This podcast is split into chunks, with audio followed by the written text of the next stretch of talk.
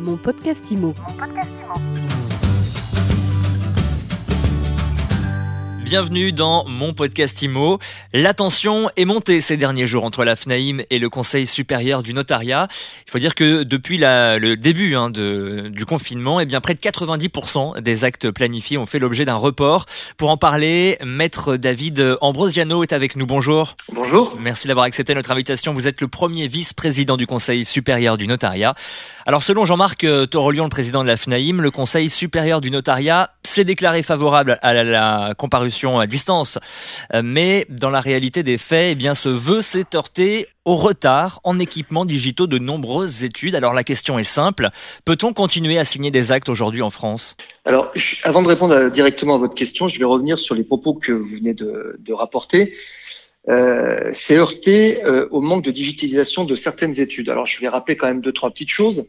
Il semblerait que le président de cette fédération euh, n'ait pas mis les pieds dans une étude depuis euh, quand même relativement longtemps, puisque l'acte authentique sur support électronique existe chez les notaires depuis 2008. On était la première profession d'Europe à être dotée de ce système. Aujourd'hui, c'est 95% des actes qui sont établis sur support électronique, ce qui représentait à fin 2019 plus de 15 millions d'actes établis sur support électronique. Je rappelle également que nous sommes la seule profession du droit à être certifiée par l'ANSI pour la délivrance d'identités numériques. Nous sommes également le partenaire privilégié des finances publiques pour la construction en commun de plateformes d'échange dématérialisées.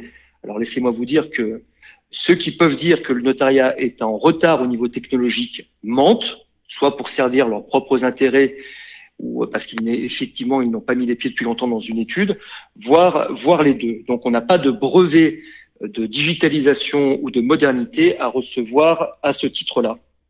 Alors après, pour ce qui est des actes, il faut bien faire la distinction entre les actes qui peuvent être signés et ceux qui ne peuvent pas être signés. Alors justement, faut bien distinguer, voilà, faut, faut bien distinguer le vouloir et le pouvoir. Expliquez-nous alors.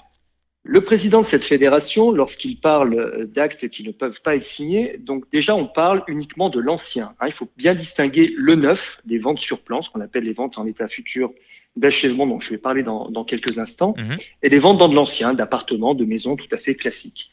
Les ventes dans l'ancien, c'est pas un problème de volonté du notaire de passer l'acte, c'est un problème de possibilité, parce que je pense qu'il faut faire preuve d'un petit peu de bon sens, parce que pour une- qu'une vente puisse être signée, il faut tout d'abord qu'il y ait un vendeur et un acheteur qui puissent se rencontrer pour échanger les clés et surtout pour pouvoir déménager. Donc la réalité du terrain aujourd'hui dans nos études, c'est que lorsque l'on propose, parce que les notaires se sont organisés dès le début de- du début du confinement, en faisant des procurations à leurs clients, des procurations envoyées de manière dématérialisée, signées électroniquement bien évidemment, sauf que les clients nous disent, mais écoutez, moi je vends ma résidence principale, mais je suis confiné dans mon logement et je peux pas déménager. Donc c'est tout simplement du bon sens, ce sont des ventes qui ne peuvent pas se faire parce que les gens ne peuvent pas bouger de chez eux, tout simplement. Mm. Ça c'est pour euh, c'est pour l'ancien. Puis après il y a une autre problématique qui est la problématique du neuf, qui elle pour le coup est une vraie problématique qui va se régler euh, dans les heures voire les jours qui viennent. Et je vais vous expliquer pourquoi. Il y a deux types d'actes. Vous avez des actes qui sont considérés comme des actes solennels. Ces actes solennels impliquent la présence physique obligatoire des parties devant le notaire, soit pour signer l'acte, soit pour signer une procuration authentique. Ces actes, notamment, ce sont les ventes sur plan, ce qu'on appelle aussi les ventes en état futur d'achèvement, qui intéressent au premier chef les promoteurs immobiliers, et notamment la Fédération des promoteurs immobiliers, avec qui on a eu des entretiens et des échanges extrêmement constructifs pour le coup. Ces actes-là, leur signature à distance ne dépend pas du bon vouloir du notaire, mais du législateur, puisque c'est la loi qui a fixé ce cadre juridique. Ce sont des actes de vente qui nécessitent une sécurité renforcée. Pourquoi? Parce que les acquéreurs achètent un bien et commencent à payer un prix d'un bien dont ils auront les clés parfois un an, voire un an et demi plus tard. Donc il faut qu'il y ait un certain nombre de garanties attachées à ces ventes. Et c'est pour cela que ce présentiel est obligatoire. Pour ces ventes sur plan, la comparution à distance que nous sommes en train de mettre en place avec la chancellerie, un décret doit être signé dans les heures qui viennent en principe par la ministre de la Justice et devrait paraître au, journal officiel, nous l'espérons en tout cas dans le week-end. Cette comparution à distance permettra de régler ce problème et permettra aux notaires de recevoir à distance des actes par comparution de leurs clients. C'est-à-dire que le notaire signera seul l'acte authentique en ayant eu un échange en visioconférence sécurisé avec ses clients. Et puis il y a d'autres actes qui, eux, malgré cette comparution à distance, ne pourront eh bien jamais être signé, parce que de par la loi également, ce n'est pas possible. Il faut une présence simultanée et physique des parties devant le notaire. Ce sont, alors ce sont pas les actes les plus courants, hein, ce sont les contrats de mariage, ce sont également les testaments authentiques, par exemple. Et donc ces actes-là, effectivement, ils nécessitent d'être différés. Euh, quel regard vous portez sur les, ordonnances qui ont été prises par le gouvernement relatives à, la prorogation des délais échus pendant la période euh, de confinement, d'urgence sanitaire? Mais Le véritable problème, en fait, il est là. Le souci, c'est pas tant les actes qui ne se sont pas signés euh, la semaine dernière ou cette semaine, mhm. et sachant que de nombreux actes se sont signés, je le répète une fois de plus, D'ailleurs, les statistiques, puisque nous avons, nous, des statistiques du nombre d'actes signés par les notaires, nous le démontrent.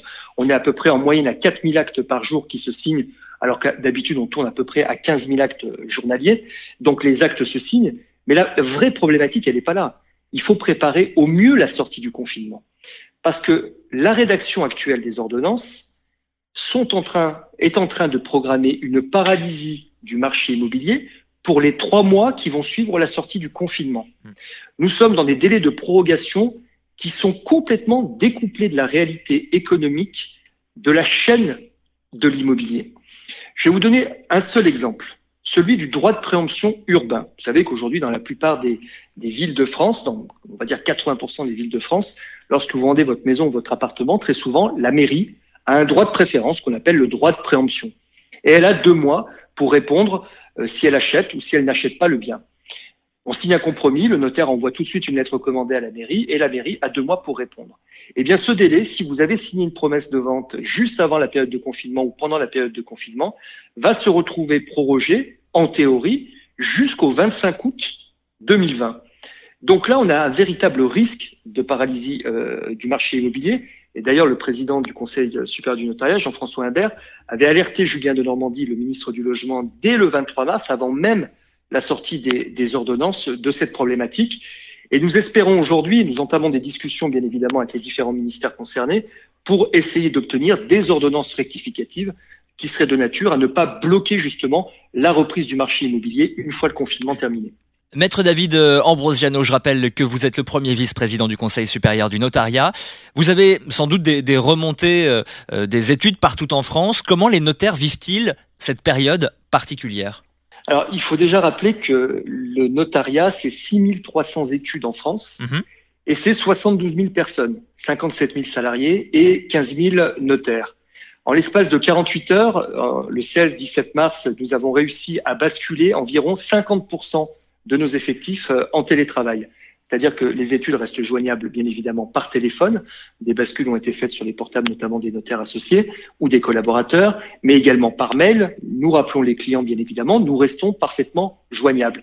Alors, c'est une période qui est un peu particulière parce que on doit faire face surtout euh, à beaucoup d'angoisse, beaucoup d'interrogations euh, de la part de nos clients et de la part des Français. Et cela nous a donné immédiatement l'idée d'élargir de, au-delà du cercle simplement de chaque étude avec ses clients et de, de, mettre en place dès euh, le 1er avril dernier, c'est-à-dire mercredi, mhm. une plateforme euh, téléphonique qui s'appelle 3620 Dites Notaire. C'est une plateforme qui est accessible à tous les Français.